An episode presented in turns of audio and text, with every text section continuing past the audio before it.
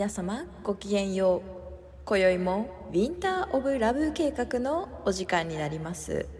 お暇な方はお耳を傾けていただきますようよろしくお願いします。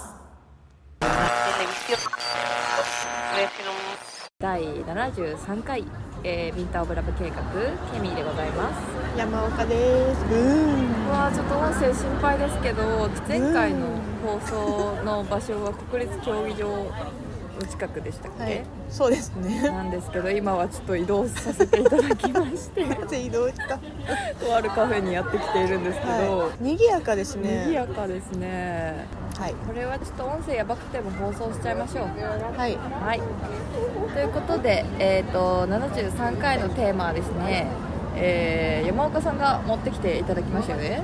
73テーマ？あ待って。待って。えっと、待ってと待ってではないんだけど全然待ってではないんですけどまたちょっと k p o p 情報をちょこちょこ挟んでしまって申し訳ないんですけど、いいですよ。あのですね K-POP 12月1日そうけ山岡 k p o p 通信でございますけど、12月1日なんと IVE という iHave の造語のグループの6人組の女の子たちが誕生しました。おめでとうございます。この子たちね最強なんですよね。っていうのもグループでそれぞれなんかボーカル担当とかビジュアル担当とか結構いるんだけど、全員ビジュアルが爆発大爆発ししすぎててもう半分以上足みたいな。待ってなんか私そのニュース見た気がする。見てるともう。結構か半分足の人たちぐらい半分足ですねこの子たちめちゃめちゃ可愛いんですけど、うん。やっぱちょっとパフォーマンスも並外れておりまして、はいはあのアイドルって成長型なんですけど、いうんうんうん。もうこの子たち完成型として今売り出されていて、あの AKB が参加してたプリュの、うんはい。えー、アイズワン解散して、うん。2人そこの元メンバーが加入してます。そうなんだ。でその子たちがもともと所属してた会社事務所の所属の6人組でこの度誕生したアイブちゃんたちなんですけども日本人のレイちゃんって子がね可愛いの日よ本人もいらっしゃるんそですかう。なんなんだろう。今までの日本人の k p o p に行った子たちのイメージとちょっと違くって、うん。ラップ担当だし、へでこの子たちの曲も結構挑戦的で、うん。スターシップスタシ？っていう事務所なんだけど大手が今3社えはいはい。4社になってるんだけどあの BTS も入れて。うんうんうん。4社の大手まだ大手と言われない事務所なんだけど、うん。大手事務所に対する挑戦状みたいな感じの、ちょっと曲も新しくってでガールズクラッシュが今流行ってるから、はいはいはい。そういうかっこいい系のグループになるのかなって思ったら、うん。なんとこれエレガント系。エレガントへえちょっとじゃあチェックさせていただくということで。k p o p ニュースです k p o p 通信以上でよろしくお願いします。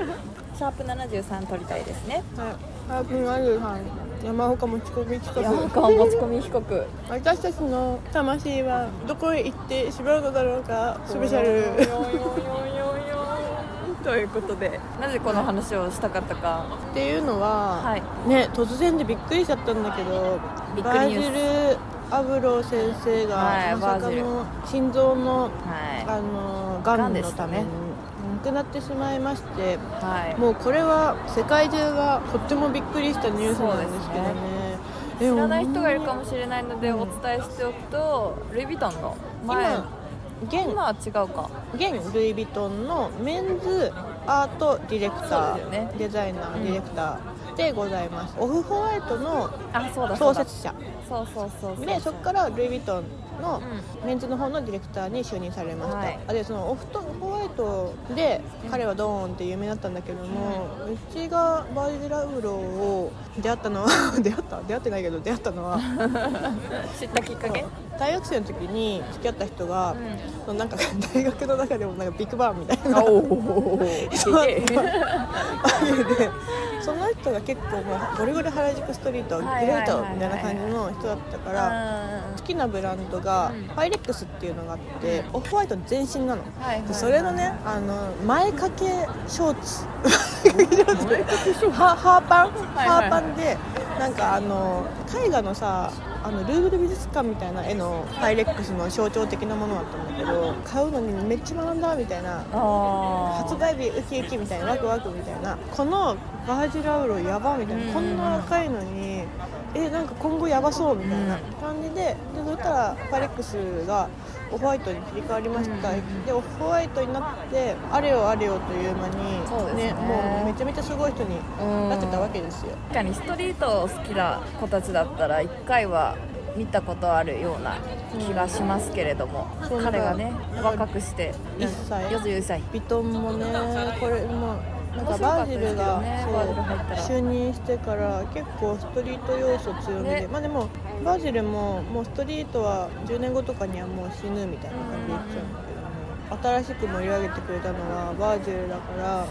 この後公認どうすんだろうぐらいの次の2020年の SS のコレクションの時にそういえば体調不良で出席しなかったんでその時関係者の人はなんかスケジュールのためにちょっと体調崩しててっていうその病名とかは全く言ってなくってで急なニュースだったからいやほん一緒にすごい遠いですけれど一緒にお仕事できたのがなんか幻のように感じますけれど、という感じでそれで死後の話を。ああそう。まあバージルさんのそう死後の話ではないんですけど、この世から亡くなった時ってどうなっちゃうんだろうっていうすごいざっくりとした、うん本当にざっくりとしたみんなが一度ぐらいは、そうですね。ね、考えたことはあるであろう。じゃあまず質問形式でいきましょうか。はい。輪廻転生でしたっけ？輪廻転生。先生？転生？派かそれとも全くなくなる派かもともとは転生してるかなとは思ってた。まあしてるのかもしれないんだけだからいわゆる前世があって後世があるみたいな感じでみたいですね。どしてると思う。してると思いますか、私もしてると思います。する間の期間？っうん。てなんだろうって感じなの。すごい不思議。ない間の期間は不思議体はもうなくなるじゃん。でその体からどう消えるの？シュッてなくなるの？この意識っていうのはさ吸収される？のどういう風いな？やーでもお空飛んでく系じゃないですか。上に登ってく感覚ってあるの？かな、うんあると思う。だからアニメとか表現の仕方で亡くなったら体から上に行くじゃないですか。あの表現をまず発明した人その感覚を知ってる人は何人かいてそれがなんかあの表現の仕方になったみたいな感じではありそうじゃないですか、えじゃあ幽霊は信じる派ですか？信じない派ですか？幽霊に関してはハーフハーフだよ、ハーフハーフ私も実際に見たことがないので何とも言えないんですけど、まあ、でもいるとは信じたいですよね。いてほしいけどなんかさいたらささまよってる感があってさうん。ちょっとさまよってるのはかわいそうというかさ。あーまあ確かでも私あの映画の「ゴースト」が大好きすぎるのでなんかあの さまよっててくれててもいいかもしれないと思っちゃう。そうなんか好きな人とかは近くにいてほしい、うん。あなんか気配感じれたらいいなとか思うんだけどそう自分がそうなった時にって思ったらすごく不思議でたまらない。もうもうあいやこれ言い出したらちょっと キリがない。プラズマ？あー。もうあそうい今もう目に見えてるものって全部プラズマでできてるからこあの人体すらプラズマなわけよ。はいはいはいはいはいはだからでもまあもはやそこまで行ってしまうといはい大変なサイバーカーになってしまうので。そうですね。まあでもそういうのはありそうですよね。私またなんかどっかでも話したかもしれないんですけど、うん。占いに行くんですよ私、うん。えー今月。あ占いに、うん。しかもすごい有名な方に占い師の方がいらっしゃって、その先生はなんか、ね、背後霊とかも見てくれるような先生なので、なんかうちの友達も行ったんですけど、うんその子の話を聞くとなんかいろいろそういう系の話はありましたね。それはなんかプラズマ的な感じでボボンボンボンっているのかもしれません。いやいやそれは気の話でかな気の話か。でも守護守護霊とかもねそういうねそういう霊視みたいなのしてくれる方なので。なんだろう。まあオーラになるってこと？魂うは。ーんなんかオーラの泉みたいな番組ありましたね。私好きですよ。ちょっとしっくりきたわ。今 しっくりきていいのか分かんないけど魂がオーラになるでうん。私はしっくりきて。なんかありそうですよね。そのケミーのさ見てもらった話ってさウィンラブで話してくれるんですか？あ話せる範囲があればあ。全然話しますよ。来たら行ったら。おじいちゃんちょっと亡くなっちゃったんですけど、おじいちゃんがいてくれたら嬉しいですな私。ねそれはねなんかいてほしいよね霊大師じゃないですけどそういう霊視を見る人もいるイコール、まあ、死後の世界の話にもつながりますけれども絶対幽霊的な感じではいるとは思ってはいるので私は。なるほどね。その海外の話に飛んじゃいますけど、なんか日本って幽霊イコールなんか良くないものというか怖いものみたいな感じに捉えられちゃってるイメージあるんですけど勝手ながら、まあお盆とかだったらそっか。海外の方とかだったらね、うん。霊になった人たちのことを歓迎してる文化もあるじゃないですか、そうだね。ハロウィンとか？そうそうそうそうそうそうそういうのはいいですよね。死者を迎えるっていうのはうん。すごくいいよね、うん。そっちの方がポジティブだし一緒にいる感がうん。伝統的なものって。あー確かに。でも死者関連って切っても切り離せなくないですか、うん。なんか昔から。例えばなんかミイラとかもそうだし、ミイラ？ミイラもなんかエジプト。エジプトも。大切にしてるよねみんうん。な、な言うたら。確かに、まあ、先輩たちなんでね。一瞬話ぶっ飛んでいいですか、はい。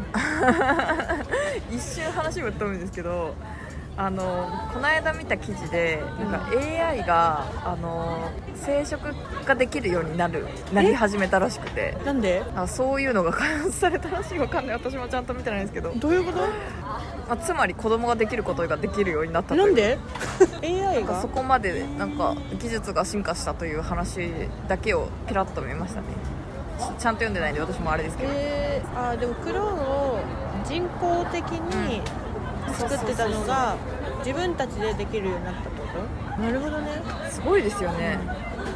でも確か性別のか決まってて確か女性だけだった気がする。その AI の生殖みたいなのは。うん。すごいですよね。どういうことだろうやばいそれは詳細気になるわ。調べてみよちょっと話がぶっ飛びすぎちゃったんですけど。うなんかさっきさ歩いてる時にさこの話をしようってなった時に、それこそ近いクリスマスとかもあなんか復活祭なのか何なのかっていう話をしてたけど今クリスマスってキリストの誕生日あそうですね。なのかな？と私は信じておりますけど。えーと正しいの情報はは誕生日だ。やっぱり。だからやっぱりさイースターじゃない？復活祭は。でもそしたらハロウィンの意味なくなっちゃいません？ハロウィンは別だよ。